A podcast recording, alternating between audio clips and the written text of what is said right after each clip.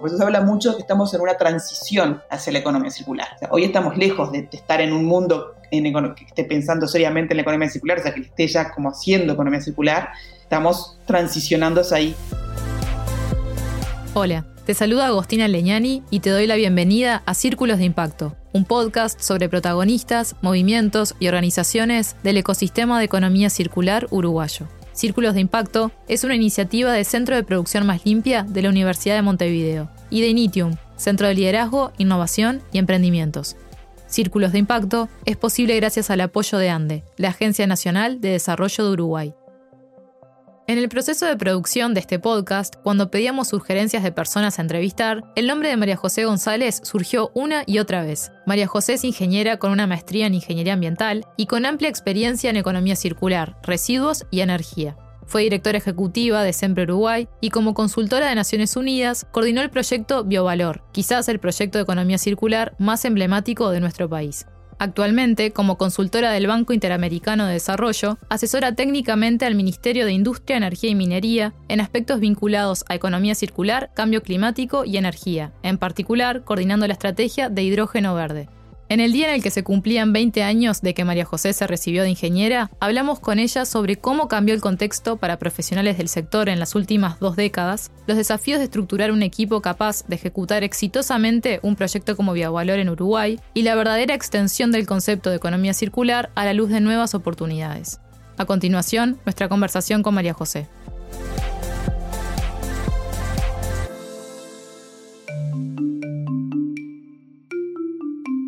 María José, bienvenida a Círculos de Impacto. Es un gusto que nos estés acompañando hoy. Y para conocerte un poco mejor, la pregunta que le hacemos a todas nuestras invitadas. ¿De dónde y cómo surge tu interés por la economía circular? Hola, ¿qué tal? ¿Cómo están? Un gusto poder compartir este momento con ustedes. Bueno, Agustina, te cuento un poco cómo, cómo surge esto. A ver, yo empecé ya de... Cuando decidí mi carrera, elegí ingeniería para ir hacia los temas ambientales. Y, y bueno, hice facultad de ingeniería acá en Uruguay y, con la claridad que quería ir por ese camino, hice hidráulica ambiental como carrera y después la verdad es que cuando salí a trabajar me tocó trabajar en el tema de residuos, en una consultora con el plan director de residuos. Ahí el tema de economía circular ni picaba. Y, de hecho, en facultad habíamos dado, habíamos dado muy pocos residuos, casi nada, así que tuve que aprender haciendo. Y una de las cosas que me pasó en ese proceso inclusive fue que me tocó trabajar en el tema de reciclaje, por ejemplo. Y, y hasta me enojé un poco que me tocaran reciclaje, porque era un tema que a nadie le importaba mucho, había temas como mucho más técnicos, o que sonaban más técnicos en verdad, y eran, tenían más historia, así que me tocó reciclaje, inclusión social y clasificadores, y me sentía ahí como que no estaba muy contenta. Y al final el proceso terminó ser uno de los temas más importantes y más claves del plan director de residuos. Y después, al poco tiempo, a los años, eh, en el marco de Río más Voz, de, en verdad era Río más 20, a 20 años de la primera cumbre de Río, estábamos en un grupo con Giselle de la MEA, con, Ignacio Lorenzo y otra gente de, la vuelta acá de Uruguay. Y eh, una colega delfina trae el tema de la economía circular que estaba en, en United Kingdom súper fuerte me lo complicó un poco y la verdad que no le di mucha bola. Y después trabajando, cuando arranqué a coordinar biovalor y empezamos a ver cómo transformar un pasivo ambiental en un activo económico, ¿no? Cómo lo que era un problema para el sector agropecuario uruguayo, poder transformarlo, transformarlo en una oportunidad de repente en energía, poder transformarlo de alguna forma por estilo. Empecé como a unir un poco los cabos y atar. El tema de economía circular tomó más peso a nivel global. Me formé, hice algún cursito, entendí un poquito más por dónde venía la mano y tal, y, como que me bajaron todas las fichas, fue tipo tal. Hoy hay muchos ingenieros e ingenieras a los que les interesa el tema ambiental. ¿Qué cambios ves entre el hoy y cuando arrancaste vos? Hice un curso de producción más limpia, con, justamente con la Universidad de Montevideo. Fui la primera camada que hizo ese, ese, curso. Me acuerdo todavía la publicidad en la radio. Fue en el año 2005, estaba embarazada de mi primer hijo. Y claro, y la verdad que ahí también, ahí fue súper wow, el, el, el, no, porque eh, cambiabas totalmente el enfoque de la carrera, decía, bueno, entra dentro de los procesos industriales y entendé por qué se generan los residuos, por qué se generan las emisiones, por qué se generan los efluentes, e intenta modificar aguas arriba, lo que sucede en la generación. No es que hagan, cambiar el enfoque de fin de tubería, lo que llamamos fin de tubería, o sea, yo tengo un residuo que se genera en la salida de un proceso industrial o de tu casa o de un comercio, donde sea, y después veo qué hago con eso. Bueno, tanto en producción más limpia, que es como más dentro de los procesos industriales, como dentro de lo que es la economía circular, que amplía todavía más la mirada a todo el ciclo de vida de un producto, es anda a ver cómo lo diseñaste, para qué lo diseñaste y repensar la manera que esto lo hiciste para que después pueda volver a otro proceso productivo. Y eso lo empecé a ver en producción más limpia, en economía circular tomó pila de fuerza y, se empieza a ver más en el sector académico, eh, hablamos más de tecnologías limpias, en el Uruguay tenés una ley de promoción de inversiones que promueve lo que llamamos tecnologías limpias, entonces empieza a haber una jerga mucho más común en eso, hay carreras ahora más vinculadas a la ingeniería ambiental. ¿La economía circular se relaciona únicamente con la gestión de residuos o hay algo más detrás de ese concepto? me parece que, lo que es interesante justamente, que está bueno que lo vayas llevando como para ir tus preguntas, primero es entender que la economía circular no es solo reciclaje. El reciclaje forma parte de la economía circular, está ahí, tú lo necesitas, pero en verdad primero tenés que ir a, entender cómo son tus procesos productivos, tus productos, cómo se van a consumir, cómo se van a producir, cómo se van a descartar y diseñarlos para que formen parte de un nuevo proceso. Entonces, si vos querés una economía que aproveche, o sea, que sea más eficiente en el uso de los recursos, acá un concepto claro es la eficiencia en el uso de recursos. Yo cada vez que extraigo un mineral o un fósil o una biomasa o agua para producir algo, yo ahí consumo energía, esa energía emite, también consumo esa agua que después voy a tener un efluente y consumo un mineral que se va a transformar en un packaging o que se va a transformar en, este, en un producto que en algún momento voy a descartar. Si yo lo diseñé para que eso vuelva a otro proceso productivo o para consumir menos materia prima, yo voy a ser más eficiente en el uso de ese, recurso, me va a durar más o mayor tiempo, que es ese concepto que está en la economía circular, y vos puedes empezar, vos no, puedes pensar en una economía circular, por ejemplo, que esté basada en energías fósiles. Entonces, cuando hablamos de, energía circular, de economía circular, tenemos que hablar de energías renovables. El plástico quizás es un ejemplo de esto que decís. Vos podés el plástico recircularlo y está bueno y lo reciclás, pero evidentemente eso es, en verdad, además de las emisiones y su vínculo directo con cambio climático, porque otro tema que es bien interesante es cómo a través de una economía circular vos también puedes reducir las emisiones de, gases de efecto invernadero. O sea, esto te tracciona un movimiento y, aporta a varios, a varios lados. Entonces, cuando hablamos de un desarrollo sostenible, tenés que hablar de economía circular, tenés que hablar de, de, eficiencia energética, de movilidad eléctrica, de hidrógeno verde. O sea, tenés que ver de qué manera vos sos más eficiente en toda tu cadena de producción y eso incluye, además, también eso, hasta el transporte, hasta lo que es este, la, la extracción de las materias primas, cómo las extraes, de qué forma, cómo, cómo sacas menos. Está bueno desglosar estos conceptos porque para quien te escucha, quizás economía circular y reciclaje o economía verde es todo lo mismo, cuando en realidad no es así. Porque inclusive me acuerdo en el curso de que teníamos producción más limpia ahí en la Universidad de Montevideo, teníamos un debate con los profesores, este, que había un profesor que decía, estoy seguro que si lo llevas a reciclaje te sale más caro. Así, mostrame un caso, tráeme un caso y vas a ver que siempre es más caro eh, porque tuviste que, vos cuando producís un producto, un residuo, en verdad tiene casi el mismo costo que producir el producto principal. Si vos lo repensás y lo rediseñás para que sea un subproducto, que pueda ser un producto que una materia prima secundaria o que vaya a otro proceso o un agua que yo pueda aprovechar para recirculación interna o una energía, un excedente energético que lo puedo utilizar para otra cosa, ahí tengo una oportunidad. Que no quiere decir que te vayas a ser millonario ni que te vaya a cambiar la vida.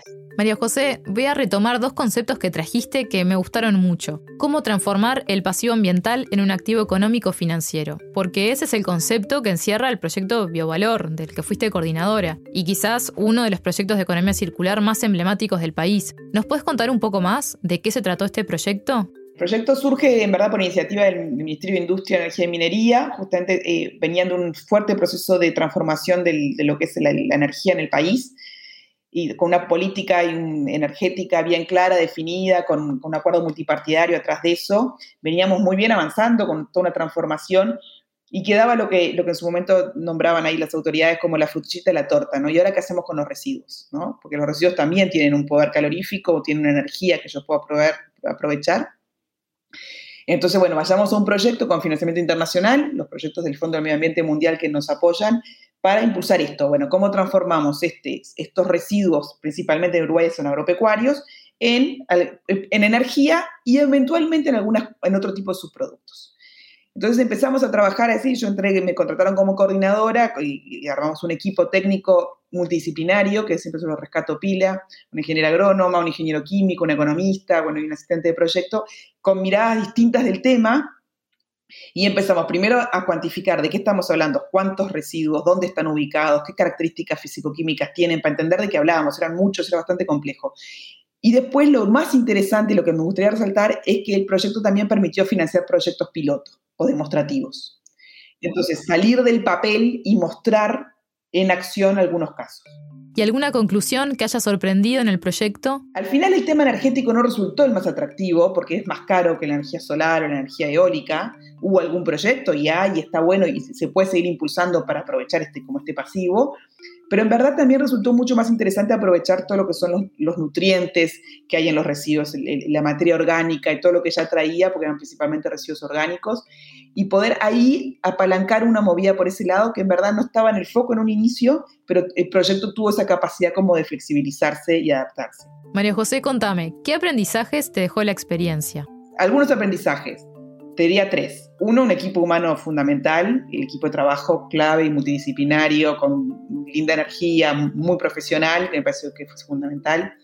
Segundo, el, poder esto de, los demostrativos y de, y, de la flexibilidad, digamos, ¿no? Es un proyecto que, que, que vos escribir un papel cinco años antes, una realidad que está muy dinámica como la que tenemos hoy, vos tenés que ser capaz de planificar y pensar proyectos que se adapten un poco a, los cambios que tenemos en la actualidad. El tercer punto era identificar los, los, que se animan a, a probar digamos, por eso te digo. ¿Y algún caso interesante que recuerdes? Hicimos una convocatoria y se presentaron los que realmente se animaban a probar una tecnología que no es conocida que tomaban un riesgo.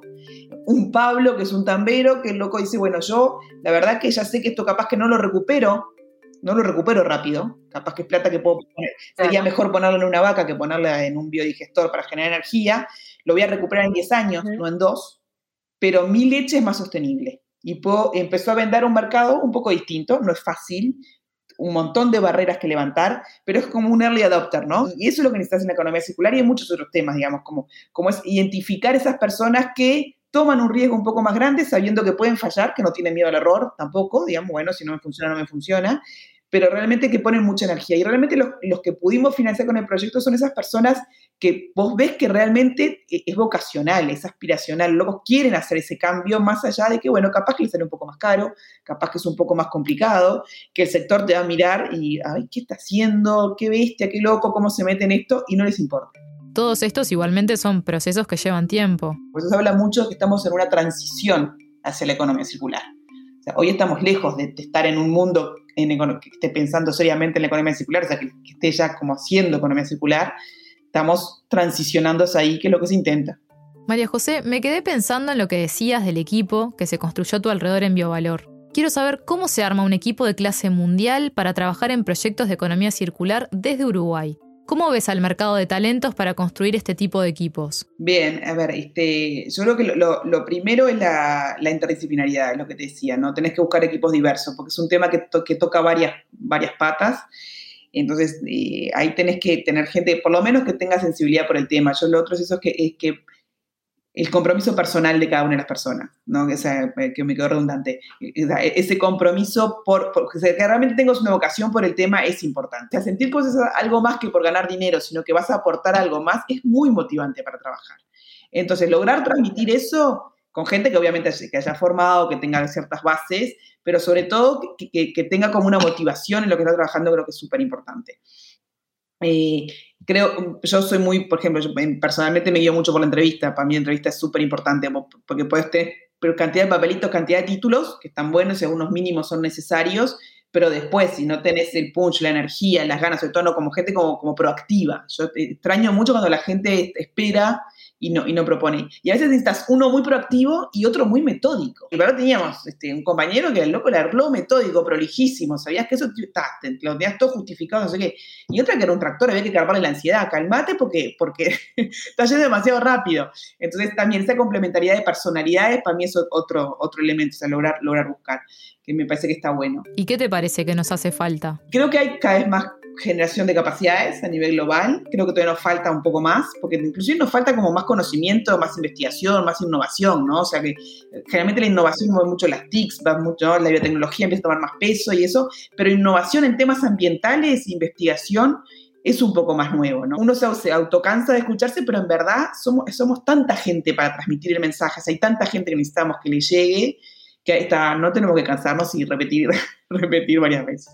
María José, vamos llegando al final del episodio, así que abro el espacio por si hay algo más que nos quieras compartir antes de cerrar. Dale, perfecto. No, yo creo que, que lo, más importante para los que se quieran meter en eso es, es, empezar a poquito, no, no intentar ser circular de un día para el otro porque no nos va a salir, sino empezar con nosotros mismos, ser coherente nosotros mismos para después poder llevarlo. Porque además después cuando hablas o cuando estás intentando trabajar en eso, te sentís mejor si sentís que, bueno, dentro de mis incoherencias, yo tengo un montón de incoherencias, algo estoy intentando hacer. Entonces, en tu casa, en tu laburo, con tus compañeros, con tus amigos, lo que sea, intentar también transmitir un poco el mensaje que no sea solo, yo soy circular solo en mi trabajo, ¿no? disociar mi trabajo de mi vida personal. Me parece que no, que si, si lo trabajas así, con, como lo mismo que la motivación que te hablaba hoy, lo mirás de esa manera, en verdad, además de mucho mejor resultado para, para el planeta, por decir una manera, en verdad también para vos mismo. Te agradecemos a María José González por compartir su experiencia y conocimiento. Y te agradecemos a ti por escuchar este episodio. Si te gustó lo que escuchaste, suscríbete a Círculos de Impacto en Spotify, Apple Podcast o en tu plataforma preferida. Y si quieres apoyarnos, recomenda este podcast a dos contactos y seguí a Initium en redes sociales. Soy Agostina Leñani y en nombre de todo nuestro equipo te espero en el próximo episodio de Círculos de Impacto.